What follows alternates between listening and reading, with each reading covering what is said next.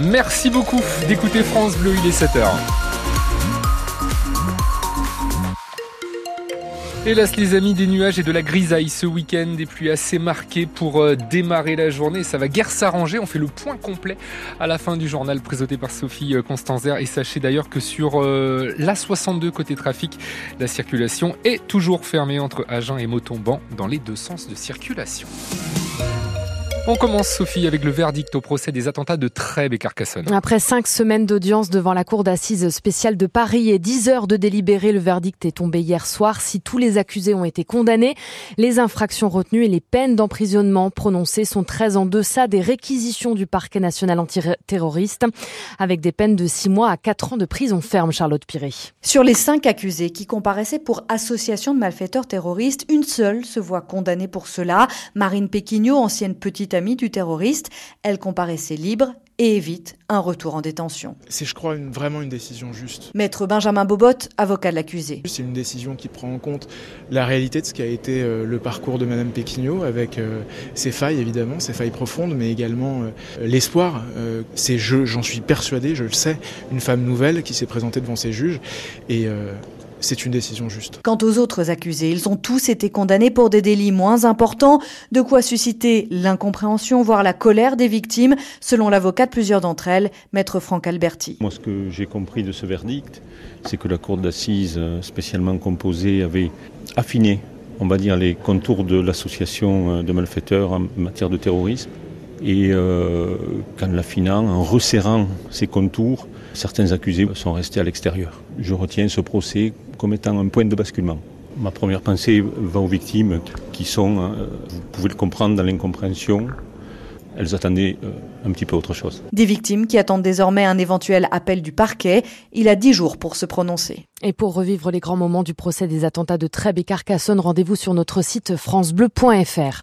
Un violent accident de la route en fin d'après-midi hier vers 17h. Deux voitures se sont percutées violemment avenue de Toulouse sur la commune de Saint-Lys au sud-ouest de Toulouse. Une femme de 41 ans a dû être désincarcérée. Deux hommes ont été moins grièvement blessés. Le salon de l'agriculture ouvre ses portes dans deux heures. Avec veaux, vaches et moutons et surtout des agriculteurs qui attendent de pied ferme le président de la République porte de Versailles à Paris. Il n'y aura finalement pas de débat entre les acteurs du monde agricole et Emmanuel Macron. Débat annulé après l'annonce de la FNSEA de boycotter le rendez-vous comme d'autres syndicats suite à l'invitation des soulèvements de la terre. Autant dire que le salon débute mal, Claire Flochel. Emmanuel Macron recule et c'est assez inédit. Mais pour l'Élysée, il n'y a pas d'histoire. Ce n'est pas le président qui voulait ce débat, mais bien les syndicats, explique un conseiller. Ils n'en veulent pas, alors on annule. C'est aussi simple que cela. L'idée d'un grand débat sur le modèle de ceux organisés au moment de la crise des Gilets jaunes aura donc tourné court, de même que la tentative du chef de l'État d'apaiser la colère du monde agricole. Emmanuel Macron a tout de même décidé de rencontrer les syndicats qui le souhaitent ce matin, avant l'ouverture au grand public, et il précise que comme chaque année, il ira au contact dans les travées. Je ne sais même pas comment il va déambuler, s'inquiète un interlocuteur régulier du président sur les questions agricoles. Ça peut tourner au pugilat. Et les blocages d'agriculteurs se poursuivent dans le Tarn-et-Garonne. Vous le disiez tout à l'heure à Maury, la 62 est toujours fermée ce matin sur près de 70 km entre Montauban et Agen, dans les deux sens de circulation. Dans le Gers, en revanche, les blocages ont été levés sur les différentes routes, notamment sur la nationale 124 à Gimont et Hoche. Après avoir rendu visite aux opposants du projet d'autoroute A69 jeudi, le rapporteur spécial de l'ONU chargé de la protection des défenseurs de l'environnement a été reçu hier par le préfet du Tarn. D'après la préfecture, Michel Forst et le préfets ont échangé longuement, mais aucune explication plus précise. Le rapporteur de l'ONU avait critiqué la semaine dernière les méthodes de maintien de l'ordre utilisées contre les opposants à l'A69. Antoine Dupont a fait sa première entrée en bleu cette nuit dans le rugby à 7. C'est la quatrième étape du circuit mondial de rugby à 7. La France s'est imposée cette nuit 24 à 12 contre les États-Unis dans ce premier match du tournoi de Vancouver, avec donc le baptême d'Antoine Dupont sous le maillot des Bleus, une ovation lors de son entrée dans le stade de Vancouver et un peu plus de 3 minutes de jeu pour lui. Grande première pour Antoine Dupont et un retour pour l'autre Toulousain de l'équipe de France de rugby à 7, Nelson Épée. Nelson Épée qui nous raconte justement comment se passe l'intégration du petit nouveau. Moi, à l'inverse, j'aurais, j'aurais peut-être un peu plus déconné, mais là, franchement, euh, il s'intègre très bien au groupe.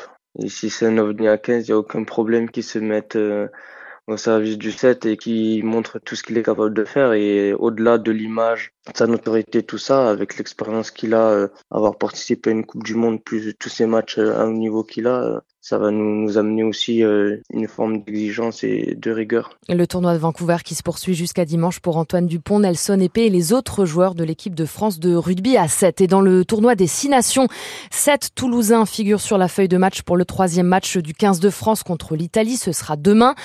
Cyril Bay, Peato Movaca formeront la première ligne avec Winnie Antonio. Julien Marchand reste sur le banc et Thomas Ramos garde la main à l'arrière. Dorian Aldeguerri et Alexandre Roumat auront aussi l'occasion de rentrer dans le match.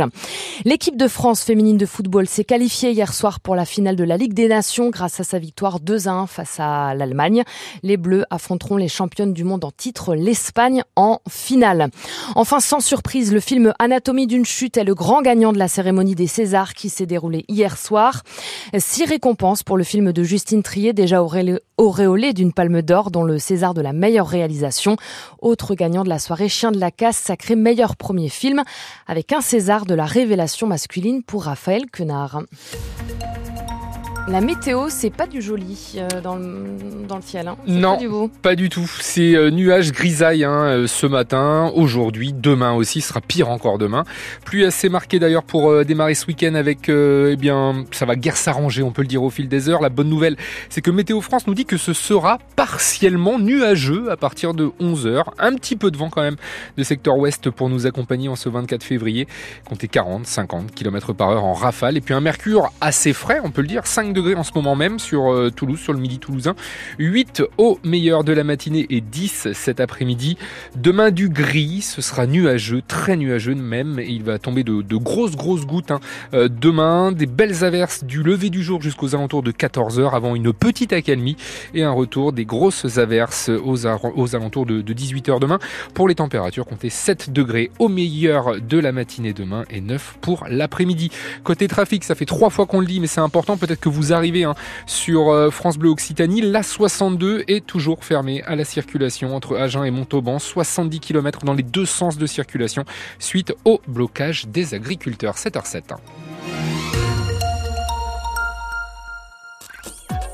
Le 7-9 France Bleu Occitanie, Amaury Olivier. Bonjour à vous qui nous rejoignez sur euh, France Bleu. Petit coup d'œil sur les anniversaires du jour. Laurent Ruquier, le présentateur télé, fête ses 61 ans. 69 ans pour un certain Alain Prost. Plastique Bertrand, 70 ans. Et il paraîtrait que c'est même pas sa voix qu'on entend sur ce morceau, mais celle de son meilleur ami, avec qui, bah forcément, ils sont fâchés depuis pas mal d'années maintenant. Et puis enfin, 84 printemps, bougie soufflée pour le journaliste Jean-Marie Cavada, très connu sur le réseau, forcément, puisqu'il a été président de Radio France de 1998 à 2004. Bon anniversaire. Nous avons, comme vous en avez l'habitude, eh bien plein de choses à partager ensemble ce matin. Nous allons parler du sommeil. C'est un sujet compliqué pour euh, trop de monde en France, le sommeil. Séverine Brune est la directrice du centre de l'insomnie de Toulouse et elle a un conseil pour mieux dormir. Elle l'a partagé à Laure et Laure m'a dit attendez, je vais tout vous dire. Et donc euh, nous allons voir ça avant euh, 7h30. Et Loïse Erignac de son côté, c'est les clubs de vacances qui l'intéressent. Il y a du nouveau chez les leaders comme Club Med, Fram ou encore Pierre et Vacances, etc. etc. Et puis j'ai une sortie à vous proposer si vous aimez le dessin et si vous adorez la ville rose. Bref, on ne va pas vous abandonner, vous l'avez compris encore ce matin. Place à la musique maintenant avec un certain Johnny Hallyday sur France Bleu Occitanie. Il y a des cases qui traînent sur scène et on démonte les projecteurs quand sa vie n'est plus mise en scène. Ça lui fait peur. Amis qu'il aime seront partis dans la semaine dans sa loge des photos, des fleurs, une certaine image du bonheur. Il fait le vide dans sa tête, il fait le vide dans son cœur. Un chanteur.